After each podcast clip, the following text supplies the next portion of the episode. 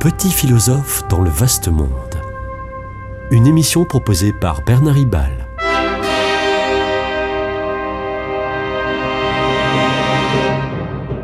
Bernard Ribal, essayiste, agrégé et docteur en philosophie.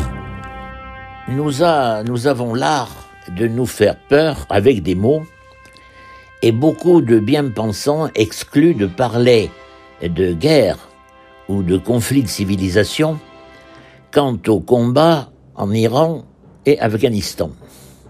Pourtant, les événements sont sanglants. Et, ces conflits armés ont plus de raisons civilisationnelles qu'économiques, même si euh, l'alimentation mondiale en gaz et pétrole est, est préoccupante.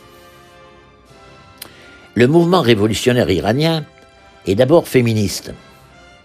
Le slogan est Femme, vie, liberté. Malgré une répression sauvage, la, révolution iranienne rassemble depuis euh, désormais euh, euh, fin décembre une grande partie des catégories socioprofessionnelles, chanteurs, écrivains, journalistes, syndicalistes, lycéens, médecins, professeurs, etc. La, la grève en, en Iran de décembre, de début décembre, grève évidemment interdite, a été bien suivie pour revendiquer la démocratie. Tout a commencé le 16 septembre 2022 par l'assassinat de Massa Amini, 22 ans, par la police des mœurs à cause de son voile mal arrangé.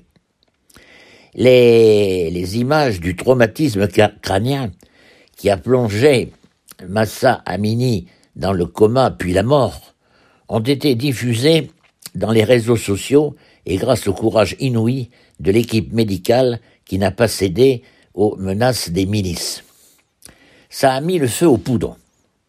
Quelques jours plus tard, d'autres jeunes femmes, dont des mineurs, ont été tuées par balles lors de manifestations. Comble de la perversité, leurs corps n'ont été rendus à leur famille qu'à la condition que celle-ci déclare que leur enfant s'est suicidé ou avait eu un accident.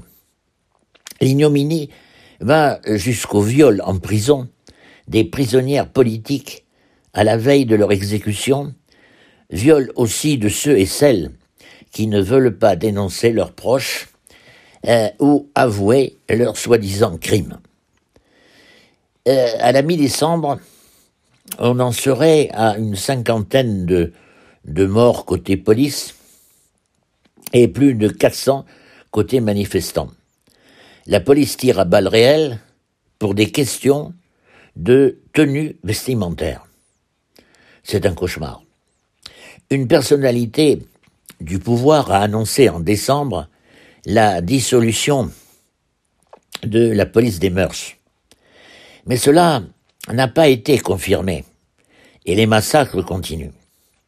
Les médecins qui soignent les blessés des manifestations sont arrêtés et les ONG sont obligés de partir d'Iran car leur personnel féminin ne se couvre pas à la mode islamiste. À présent, les revendications dépassent le cadre du voile des femmes. Le slogan est Femme, vie, liberté.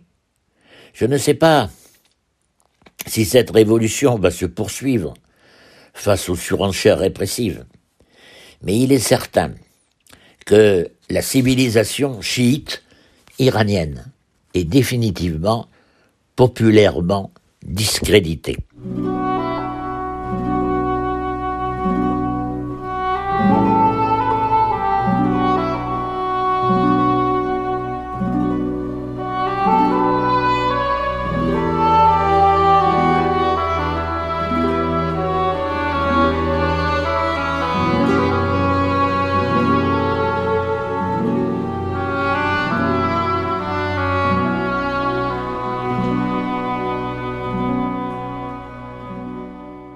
Il arrive tôt ou tard un moment où les policiers et les soldats ont des, proches parents parmi les révolutionnaires et les manifestants.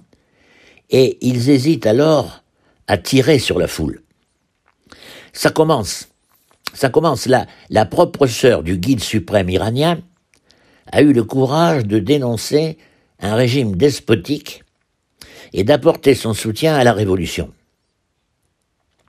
Des divergences politiques n'entraînent pas forcément des différences de civilisation. Mais en Iran, il s'agit bien d'une confrontation de civilisation. Les valeurs fondamentales qui font société sont ici en contradiction. Ce que l'islam iranien apporte, c'est une foi inébranlable dans des repères irréfragables. C'est bien pour tranquilliser, pour, euh, stabiliser son identité. Mais la vie alors s'étiole, s'enferme et se trouve condamnée à l'immobilisme. L'Occident développe l'esprit critique, euh, au risque d'ailleurs du relativisme, depuis la Révolution française et les récents conciles catholiques. Cela permet l'ouverture au monde, au changement, à la vie qui bouge. Les Iraniens et Iraniennes aspirent à la vie contre l'immobilisme. Islam signifie soumission. N'en déplaise aux révisionnistes, aux révisionnistes, euh, adeptes du wokisme. Il ne reste guère de place pour la liberté, qui fait de chaque personne un sujet qui décide et non un objet qu'on manipule. Le slogan révolutionnaire est bien, je le répète, femme, vie et liberté. Cette revendication de la liberté est peu fréquente dans les peuples coraniques. Et quand elle se manifeste, cette revendication de la liberté, elle meurt vite, comme sont morts, hélas, les espoirs des printemps arabes. Mais l'Iran a des racines historiques et culturelles profondes. L'Iran est l'ancienne Perse, multimillénaire et souvent glorieuse, que le Shah, l'ex-empereur d'Iran, a tenté de vaguement perpétuer jusqu'en 1979, date de la révolution islamiste dure, celle des mollahs et des ayatollahs et de leur euh, dictature dogmatique. Cette civilisation perse a donné naissance au manichéisme, spiritualité qui considère que le bien et le mal sont en conflit dans le monde sans qu'on sache qui l'emportera. Cette tradition serait à l'origine du catharisme en Occitanie. Finalement, le monde est petit. Cette conviction manichéenne peut avoir enraciné l'idée que l'islam chiite n'est pas l'unique voie et que le bien n'est peut-être pas chiite. Mais cette tradition culturelle perse apporte aussi la religion du prophète Zarathustra. Alors, le Zarathustra qui n'a rien à voir avec le, philosophe Nietzsche. Ce Zarathustra, donc de la Perse, euh, prêche l'idée d'un libre choix. Euh, alors, euh, c'est un peu à l'encontre de l'islam.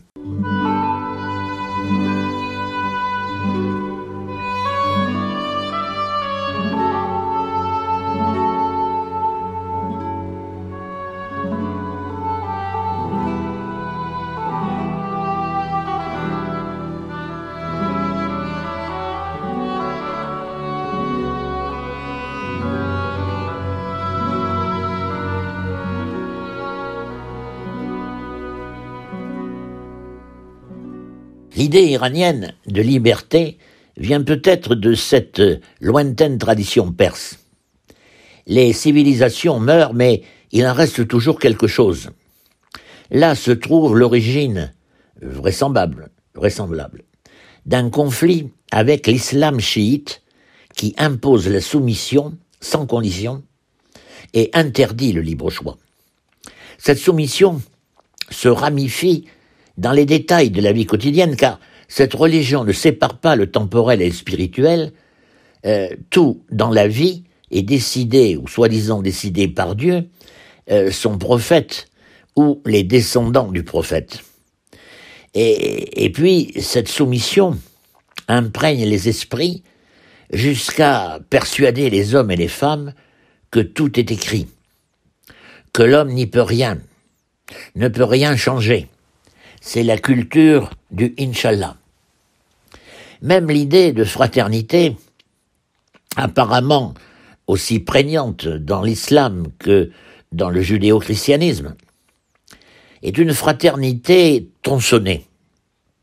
Les, les frères sont les musulmans, et les musulmans seulement, ce qu'ils appellent l'Ouma, l'Ouma.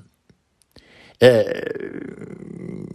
même, même peut-être plus étroit, euh, les seuls chiites, son frère, face aux, sunnites, entre guillemets, leurs frères ennemis, tout aussi musulmans.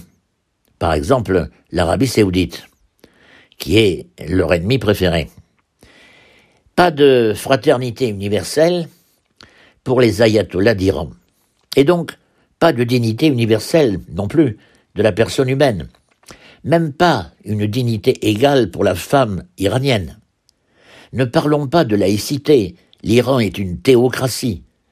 Une théocratie que Dieu est censé diriger par la procuration des ayatollahs. Et comme la Russie en Ukraine, l'Iran prétend nous menacer bientôt d'une bombe atomique. Alors oui, il faut soutenir l'Ukraine, mais n'oublions pas notre soutien à la révolution iranienne où se joue une confrontation de civilisation. L'Occident n'est pas forcément un modèle absolu de civilisation. Nous le savons bien. Mais attention, il y a bien pire. Et fin novembre 2022, euh, juste avant la Coupe du Monde de football, l'Iran et le Qatar se sont officiellement accordés pour censurer les messages de soutien à la révolte des femmes. Eh oui, eh oui, l'Iran, je crois, est en train de perdre, mais le Qatar a gagné. La Coupe du Monde, finalement, s'est bien passée. Alors le slogan de celles et ceux qui meurent sous les balles des forces iraniennes, femme, vie, liberté, devient par nos attitudes, femme, tais-toi, vie, éteins-toi dans les morts de la construction des stades, liberté, silence, on se soumet. C'était Petit philosophe dans le vaste monde, une émission de Bernard Ribal.